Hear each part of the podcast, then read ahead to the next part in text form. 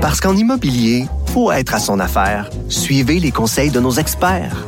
Via Capital, les courtiers immobiliers qu'on aime référer. Bonne écoute.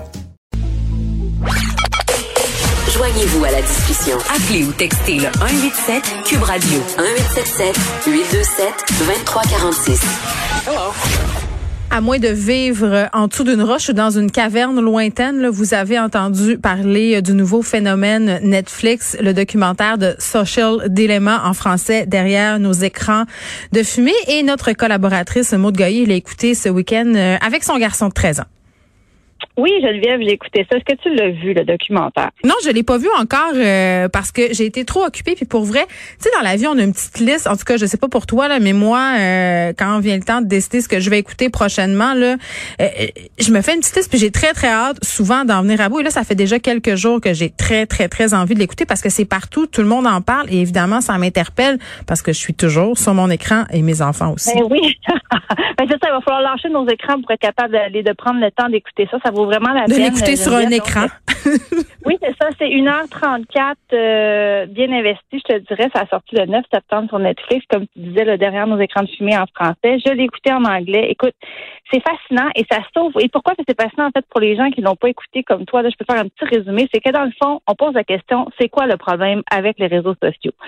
Tu sais, on le voit en ce moment, il y a comme une polarisation des opinions. Hein. On sent que tout le monde est un peu à cran. Bon, c'est sûr qu'il y a l'effet de la pandémie, mais on peut pas, on peut pas ne pas penser que les réseaux sociaux, puis le fait que c'est donc difficile d'aller dans la nuance ces temps-ci, je pense que tu sais, on, est tous conscients que les réseaux sociaux ont un rôle à jouer là-dedans. Et là, tu as des, t'as des, t'as des grands, des anciens grands euh, ingénieurs, designers, concepteurs qui viennent tirer la sonnette d'alarme. C'est ça qui est particulièrement intéressant avec ce documentaire-là, c'est qu'on peut pas nier la crédibilité des gens qui nous parlent. Donc, c'est tous des anciens. Oui, c'est pas le club des mères euh, contre les médias sociaux, là. Ben, en fait, on peut le voir dans même. On peut se dire, OK, tu écoutes ça, là, puis tu te dis, ben, dans le fond, ils m'ont manipulé. ils sont là pour me dire que les réseaux sociaux nous manipulent, mais eux aussi me manipulent à travers ce documentaire-là parce qu'ils sont en train de me dire que finalement, faut que, faut, faut c'est quoi, faut que je me déconnecte de tous mes réseaux. Mais c'est pas ça, en fait. C'est plus subtil que ça. Puis moi, en, en tant que, que maman d'une pré-ado, d'un ado, suis beaucoup sur les réseaux sociaux moi-même et eux aussi.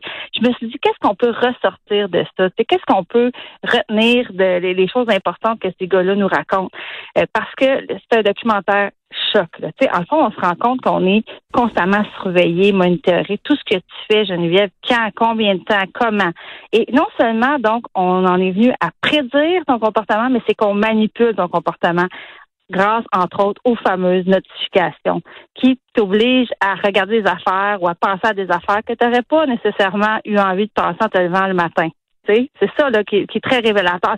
là, quand tu parles de notifications, euh, je veux juste être sûr que je suis bien le mode. Euh, tu me parles des notifications push, par exemple, des sites de nouvelles ou aussi, ça englobe aussi les notifications qu'on reçoit d'Instagram, de Facebook, de Twitter sans arrêt? C'est de ça que je te parle, des notifications des réseaux sociaux surtout, mais de Google aussi, parce que Google la magasine toutes les recherches que tu fais. Donc, la grande découverte, en tout cas pour moi, je savais qu'il il cherchait à comprendre ton comportement avec les algorithmes, puis à, m'en donner plus dans ce sens-là. La grande révélation pour moi, bien humblement, ça a été de comprendre qu'il nous manipule intentionnellement. C'est ça, donne-nous des exemples, parce que ça, ça fait peur. Ben, en auditant, qu'est-ce qu'on veut? En fait, euh, disons, euh, tu fais une, recherche sur Google pour euh, chercher un produit. ils vont prédire que si tu as demandé ça, tu vas vouloir ça. Alors, ils vont te donner une notification pour la prochaine affaire. Tu comprends? J'ai, le documentaire est plein est plein de, d'exemples. Euh, une jeune fille, bien, évidemment, il y a tout le côté là, pour les jeunes filles, comment c'est difficile, l'estime de soi, la, l'anxiété. Donc, une jeune fille qui va regarder pour des choses, des, des certaines applications euh, pour, par exemple, modifier des photos, qui va se sentir pas capable de répondre. Mais ça a même changé. Il y avait des études euh, puis des articles qui sont sortis aux États-Unis avec des chirurgiens plasticiens qui disaient que ça avait changé la façon dont on définissait la beauté. Les demandes ont changé dans les bureaux des plasticiens. Ils veulent, ben, ils veulent ressembler au, ils veulent ressembler à leur, euh, au filtre. Ils veulent ressembler à la personne qu'elles sont avec des filtres. Ça, c'est comme c'est c'est complètement malsain. Puis c'est justement une des trois choses que j'ai retenues. Là, si moi j'avais à dire à des parents pourquoi il faut écouter ça, puis les trois choses à retenir ce documentaire, c'est un que oui, les médias sociaux peuvent affecter négativement l'estime de soi de nos enfants. on le sait, il y a comme une petite dopamine, un petit buzz, un petit sentiment d'euphorie quand on a un like. C'est quand on a. C'est prouvé, on sécrète de la dopamine.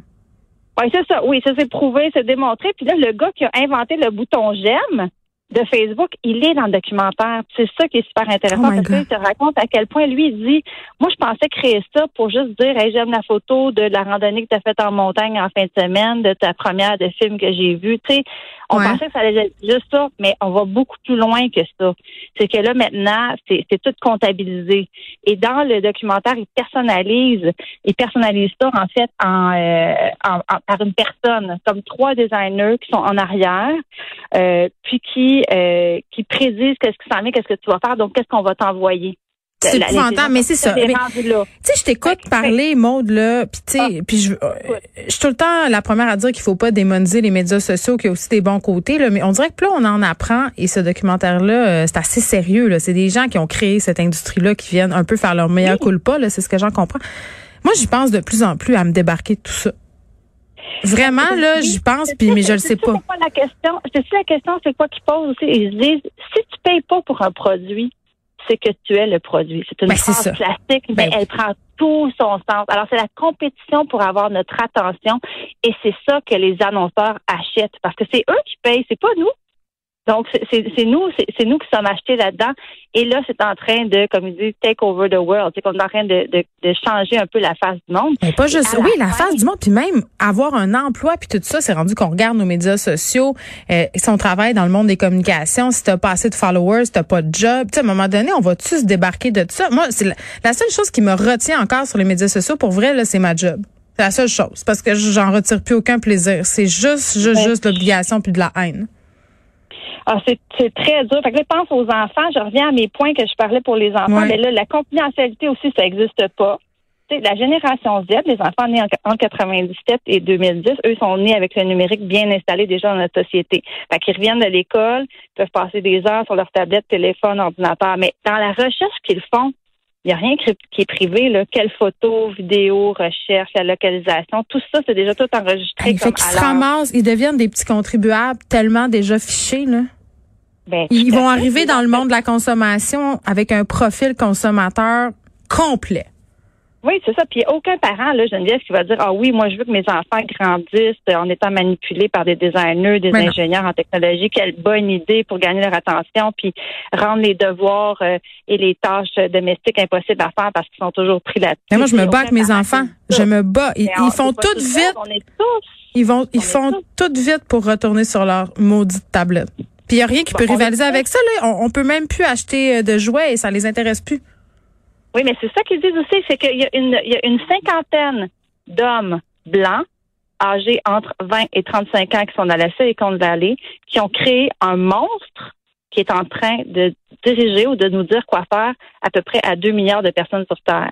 C'est ça là qui dit ça. C'est Tristan Harris qui est extrêmement crédible, qui dit ça au début, puis ça m'a j'étais à terre, puis je dis c'est vrai. Mais il faut l'écouter. Lui, ce qu'il craint là, c'est une guerre civile.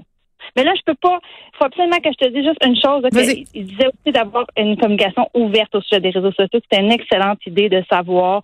On on peut pas tout contrôler. On sait, Geneviève, on, on va pas enlever nos enfants des réseaux sociaux comme toi et moi. Probablement qu'on jettera pas notre téléphone euh, par la fenêtre ce soir. Là. Mais de garder nos appareils en dehors de la chambre à coucher pour nous, pour les enfants de d'essayer d'avoir aucun réseau social avant l'école secondaire, c'est ce que eux recommandent, que je dis pas que c'est toujours possible, et de demander à nos enfants, puis ça je trouve ça intéressant, combien de temps aimerais-tu passer sur ton téléphone ou ta tablette ou en tout cas devant tes appareils électroniques? Quelle période de temps toi tu trouves qui est appropriée? Puis comment on peut faire pour être là-dedans? Il y a un docteur qui est là-dedans, un ingénieur qui disait souvent l'enfant va dire quelque chose de très raisonnable. Oui, puis nous on a tendance à pas à pas euh, peut-être augmenter cette durée-là sans savoir. Ça s'appelle The Social Dilemma. C'est sur Netflix. On peut l'écouter maintenant. Euh, je pense que je vais l'écouter avec ma fille de 13 ans, moi aussi. Merci. Ouais, plaisir.